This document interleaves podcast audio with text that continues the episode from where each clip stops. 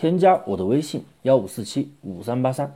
免费把淘宝开店选品运营的全部流程录制成了一套完整的视频课程发给大家学习，有问题都可以免费问我。很多朋友做淘宝一件代发都不明白选品的意义，当然了，每个人都有自己的选品方法，只要选过来能出单，你就是拿到了结果，那你的选品方法肯定就是对的。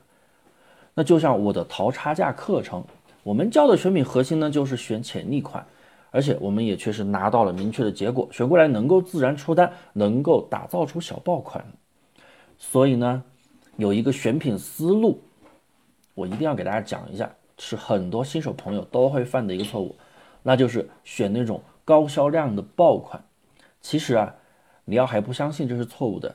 你看看你店铺有没有来流量和订单就知道了。你这么选，选了一段时间没有流量，没有订单，那既然没有拿到结果，那肯定就是错的。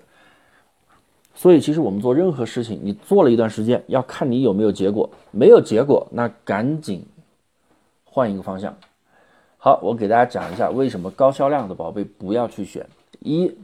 大销量啊，一般都是销量非常的大，大几百、几千甚至更大。那这样的宝贝呢，它的权重其实是非常高的。对，它的权重非常高，那你选过来，你能拿到一点权重吗？拿不到。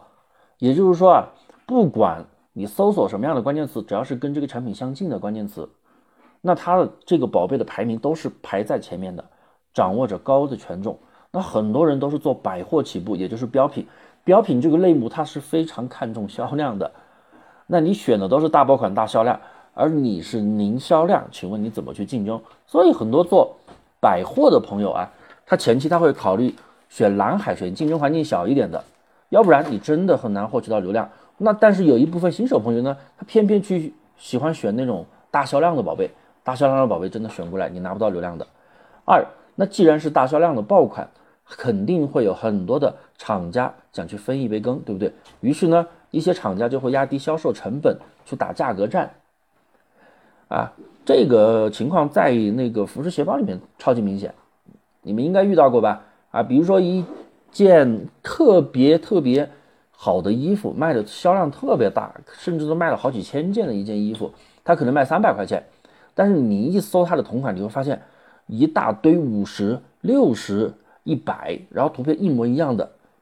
那些其实都是很多厂家在压低销售成本，可能就是用一样的图做一样的东西，外观一样，当然质量肯定会有区别，来打价格战。当然那是厂家之间的事情，你作为一个没有货源。而且是一件代发的商家来说，你只能去别人厂家里进货，然后呢，你卷入了这场竞争，你觉得你有什么优势呢？价格优势嘛，那纯扯淡，人家价格优势更大，还会有无数跟你一样思维的小白，他也会去上这个品，因为他觉得，哎，这个宝贝的销量这么好，他也会去上，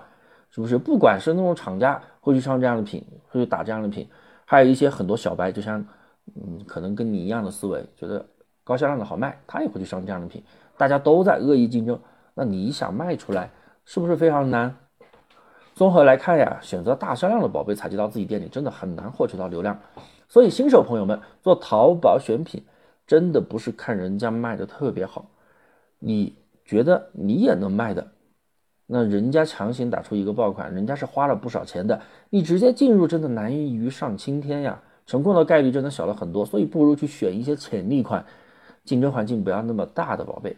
好了，如果你不知道怎么选品，也可以添加我的微信幺五四七五三八三，可以直接来找我交流。我有一套免费的课程发给你学习，当然也可以在评论区留言，我都会给大家去回复。